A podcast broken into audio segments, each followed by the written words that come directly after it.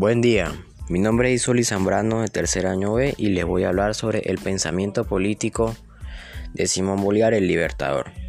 Primero que todo, para empezar, Simón Bolívar no fue un tipo teórico, sino él más que todo fue un tipo práctico, sino aprendía de lo que vivía y de lo que veía en otros países, más que todos los países europeos, donde fue donde conoció más y terminó su educación.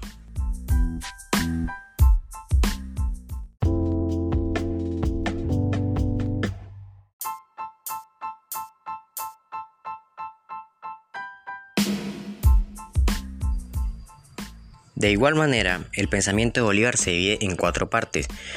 Principios políticos básicos, estructura de gobierno, el ejército y el problema. En este caso solo vamos a explicar dos, que serían los principios políticos básicos y estructura de gobierno.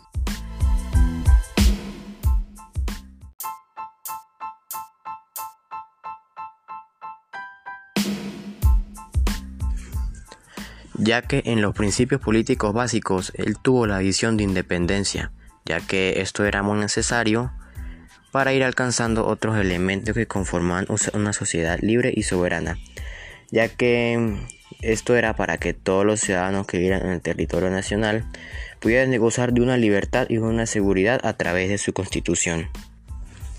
Y por otro lado también está la nación y el gobierno, ya que para Simón Bolívar la nación quiere decir que era un conjunto de habitantes de un territorio delimitado, por lo cual eso ya integra un Estado, que el Estado es un cuadro político jurídico.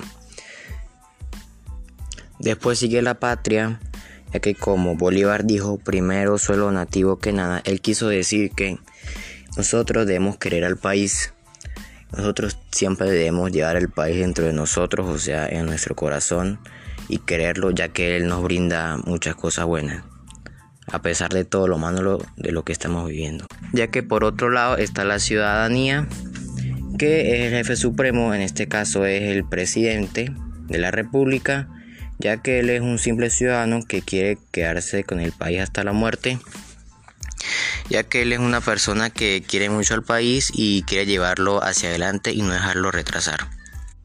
También están las garantías constitucionales, que sin embargo esta fue una preocupación muy grande para Simón Bolívar, ya que tenía la obligación de brindar principios fundamentales, que son la libertad, la igualdad, la seguridad y la prosperidad.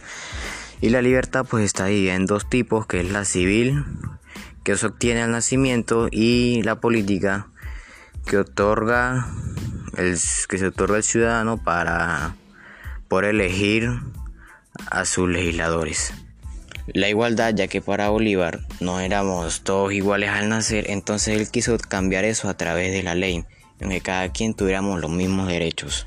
Sin embargo, también está la seguridad que es el Estado que debe resguardar los derechos a sus habitantes.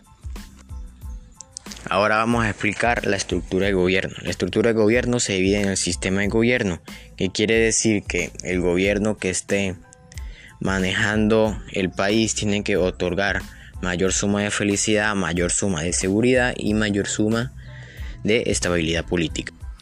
Por otro lado, también está la división de poderes, que son divididos en cuatro poderes. Los legislativos, que están constituidos por leyes y divididos por dos cámaras, senadores y representantes.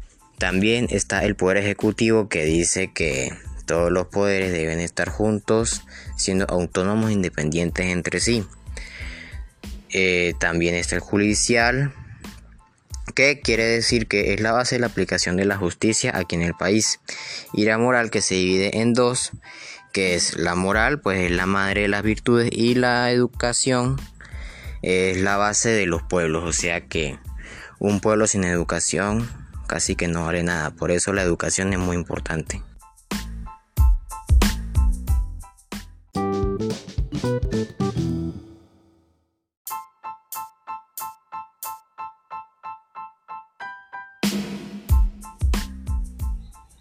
Y como conclusión, este pensamiento de Bolívar es muy importante y fue muy bueno, ya que él lo hizo realidad.